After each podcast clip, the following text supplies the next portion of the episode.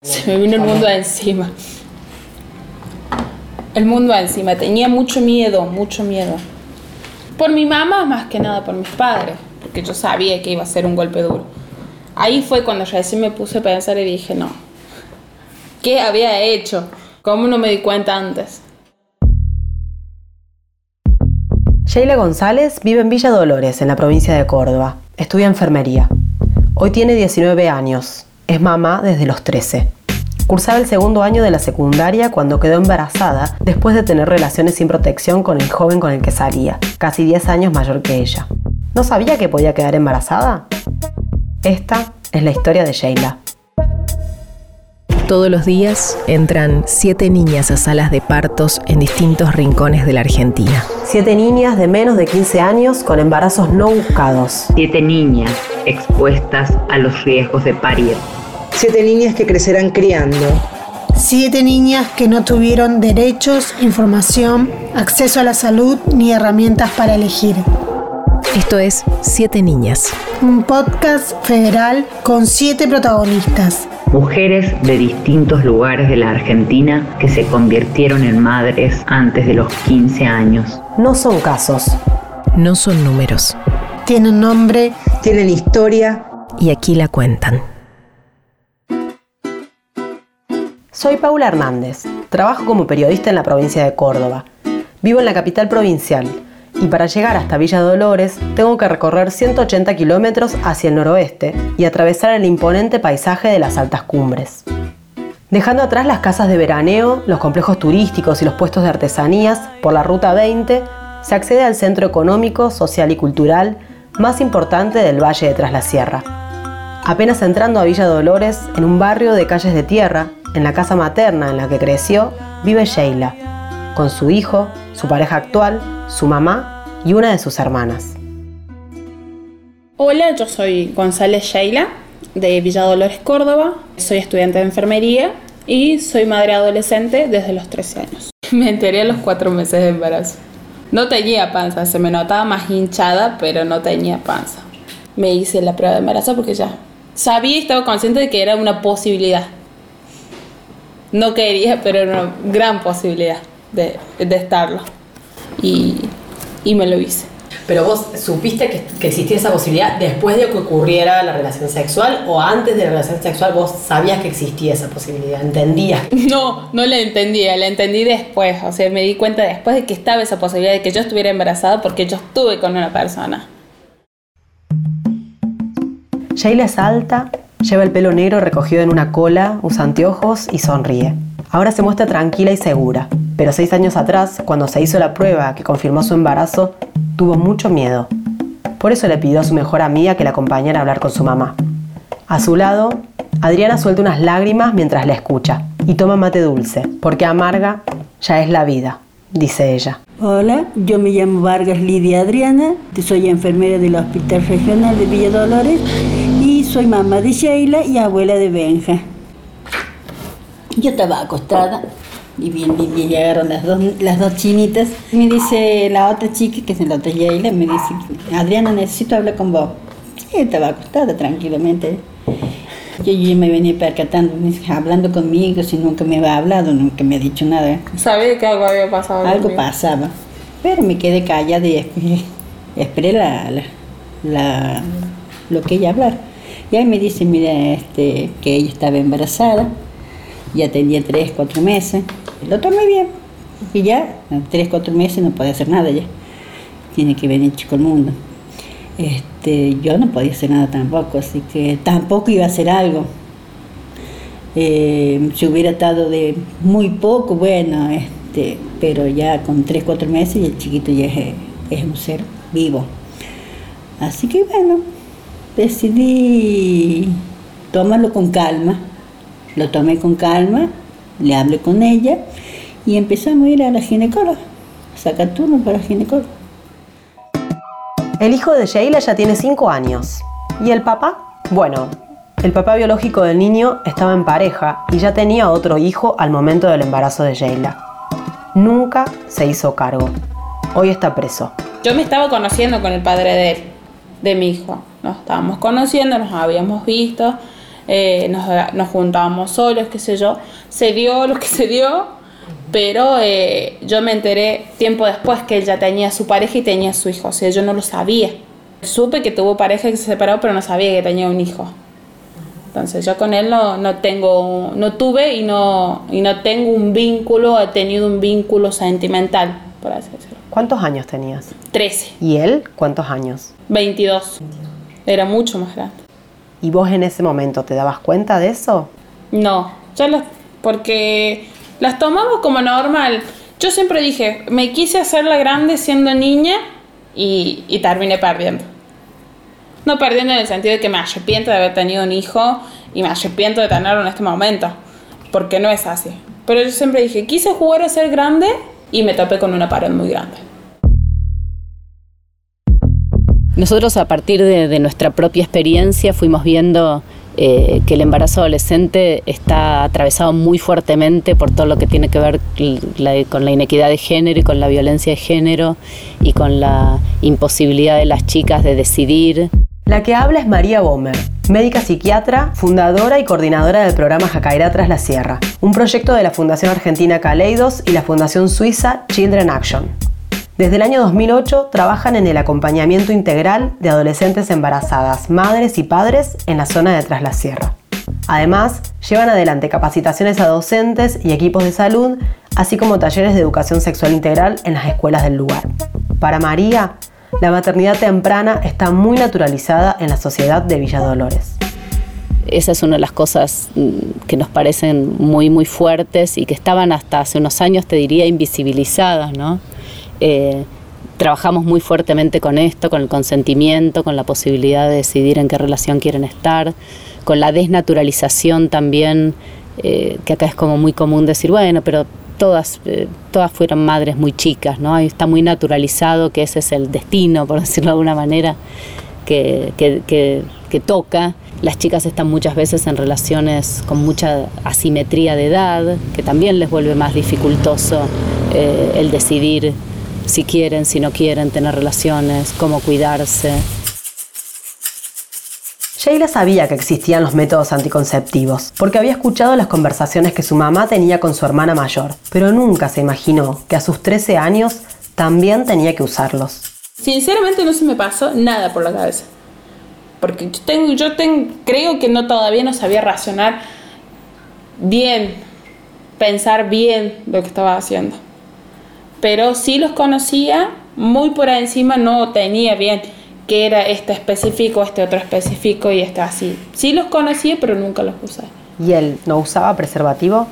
No. Él no.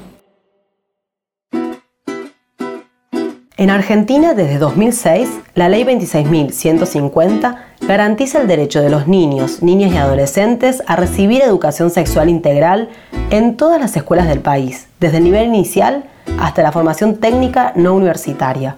El Ministerio de Educación de la provincia de Córdoba creó en 2009 el Programa Provincial de Educación Sexual Integral. Sin embargo, su implementación es parcial y deficiente.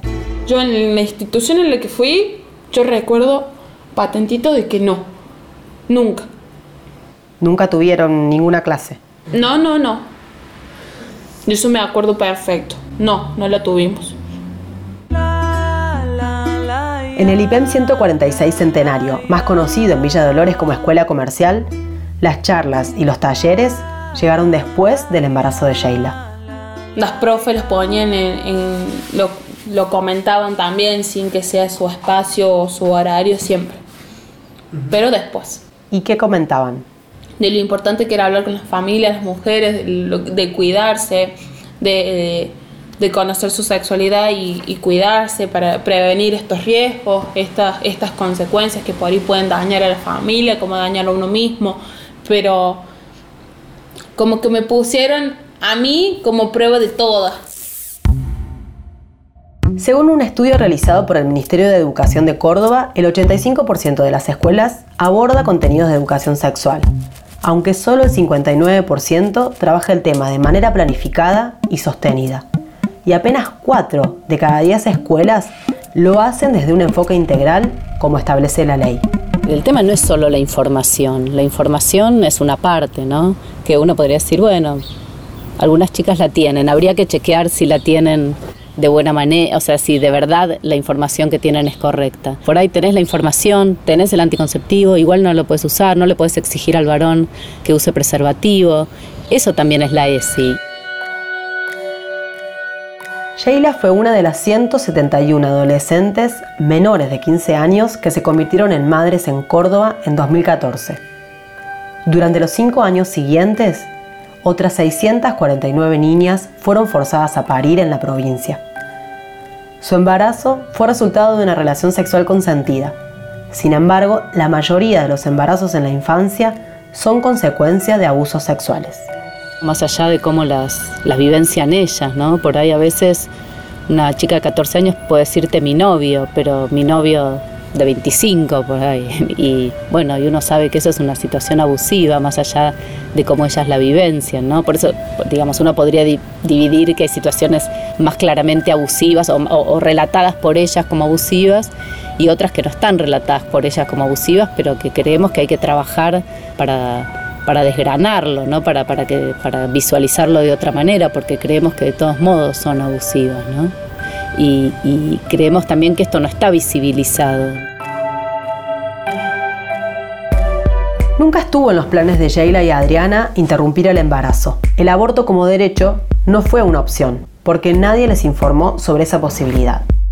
Fuimos a la ginecóloga ese otro día para confirmarlo en sí, no, no guiarnos por esa prueba. Eh, me acuerdo que fue un fin de semana que, que me había enterado que estaba embarazada. Ese, ese lunes a, a la tarde creo que vos estabas trabajando, había hablado con una ginecóloga porque bueno, ella trabaja en el hospital y fui y sí, se veía ya formado. Nunca se nos pasa por la cabeza. ¿Y la ginecóloga tampoco te lo ofreció? No, no, no, no. Cuando Sheila y su mamá acudieron a aquella consulta ginecológica, la guía de abortos no punibles que regía a nivel nacional estaba suspendida en Córdoba por un amparo de la Asociación Civil Portal de Belén. Con esa excusa, la interrupción del embarazo no se ofrecía ni se practicaba en los centros de salud de la provincia, a pesar de que se trataba de un derecho garantizado por el Código Penal desde 1921 y ratificado por la Corte Suprema de Justicia en 2012. La interrupción del embarazo, cuando es producto de una violación o pone en riesgo la salud o la vida de la mujer, ya era legal en la Argentina desde hacía 100 años. En septiembre de 2019, el Tribunal Superior de Justicia de Córdoba denegó el último recurso interpuesto por el portal de Belén y puso en vigencia la guía de abortos no punibles, luego de siete años de judicialización. 14 meses después, el Congreso de la Nación aprobó la Ley 27.610, que garantiza el derecho a interrumpir un embarazo hasta la semana 14 de gestación sin la necesidad de explicitar los motivos. Pero en Villa Dolores todavía se baja la voz o se mira para otro lado cuando se menciona la palabra aborto. María Eugenia Galíndez, trabajadora social y parte del equipo interdisciplinario de Jacairá, dice que falta información. Creo que, en la población en general no hay conocimiento de que tienen la posibilidad de acceder al derecho y la interrupción legal del embarazo por estas causas y no se da a conocer por quienes debemos darlo a conocer.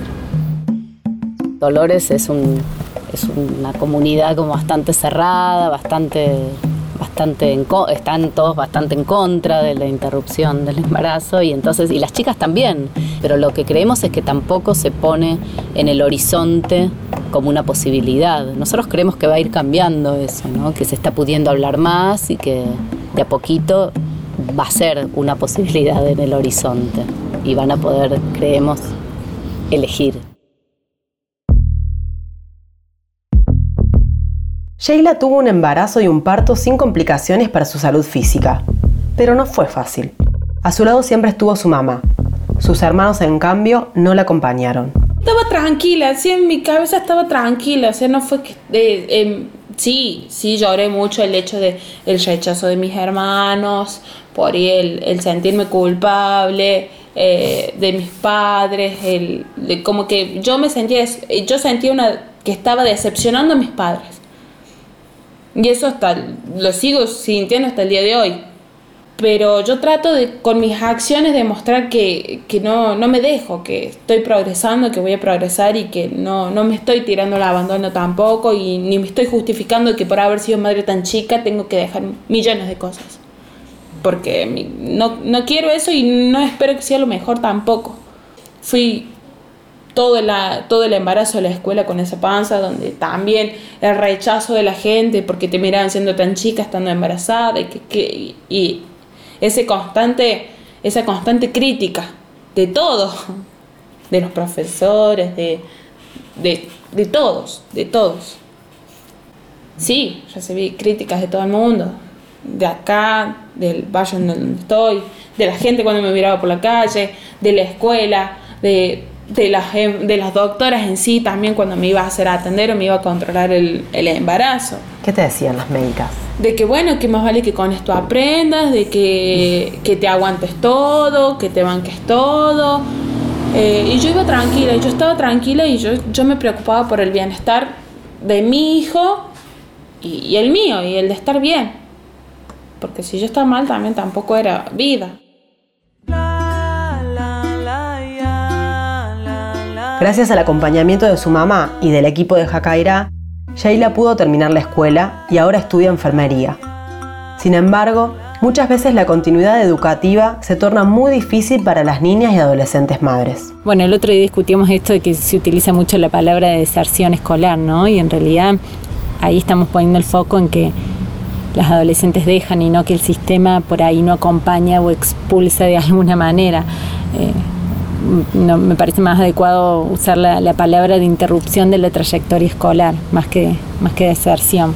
Esto creemos que, que es muy importante el, el acompañar para evitar ese, esa, esa interrupción en la trayectoria y que no pueda depender de las buenas voluntades, que a veces son muchas, de los directivos, sino que tiene que haber una política más fuerte en cuanto a esto, de acompañar, de qué hacer Sheila cursó segundo año embarazada, rindió libre tercero y pudo terminar la secundaria a tiempo. A la única que le dejaba a su hijo era su mamá Adriana, que trabaja de enfermera en el Hospital Regional de Villa Dolores. Hoy con 19 años, la vida cotidiana de Sheila se va entre el estudio y el cuidado de su hijo. Está cursando el segundo año de la carrera de enfermería. Le gusta, aunque sus planes eran otros. Siempre mi, o sea, mi, mi- el pensamiento de quedar siendo madre era de estudiar otra cosa, de irme a estudiar otra cosa y algo fuera. ¿A dónde te hubiese gustado ir?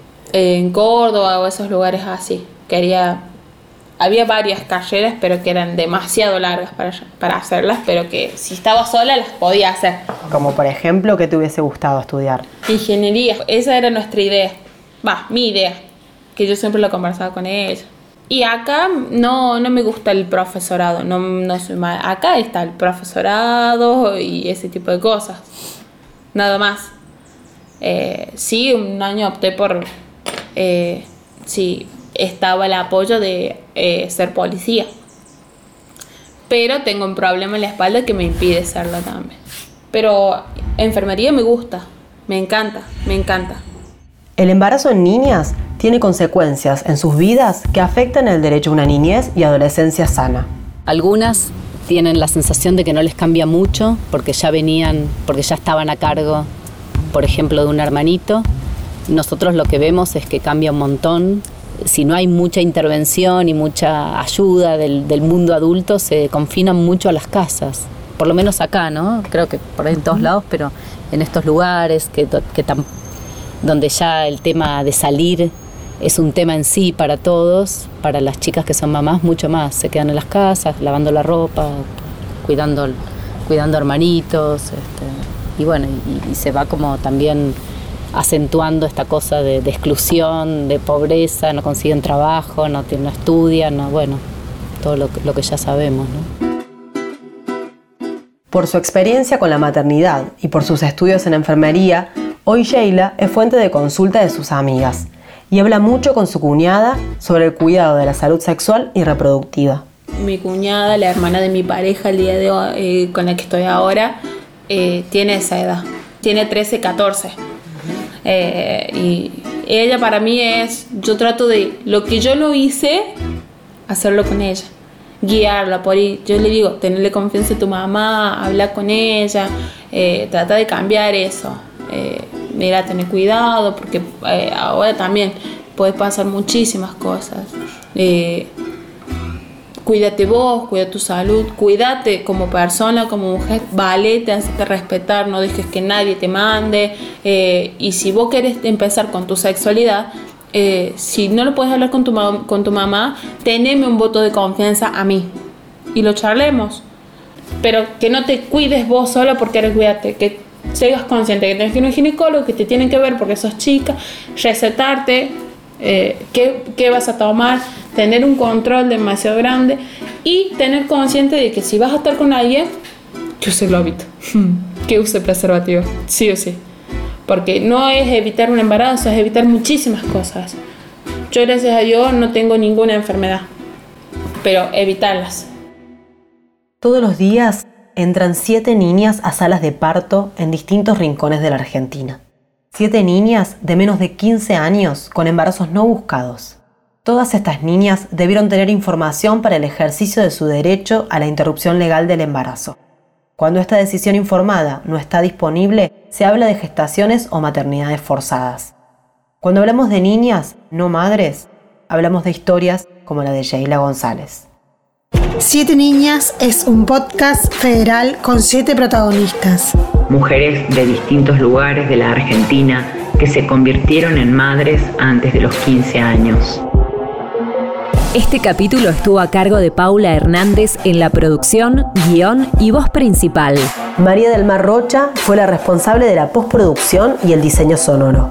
Carla de Tal hizo las ilustraciones de cada capítulo. Paula Hernández fue la asistente de producción. La idea, dirección periodística y producción general estuvieron a cargo de Ingrid Beck, Paula Rodríguez y María Florencia Alcaraz.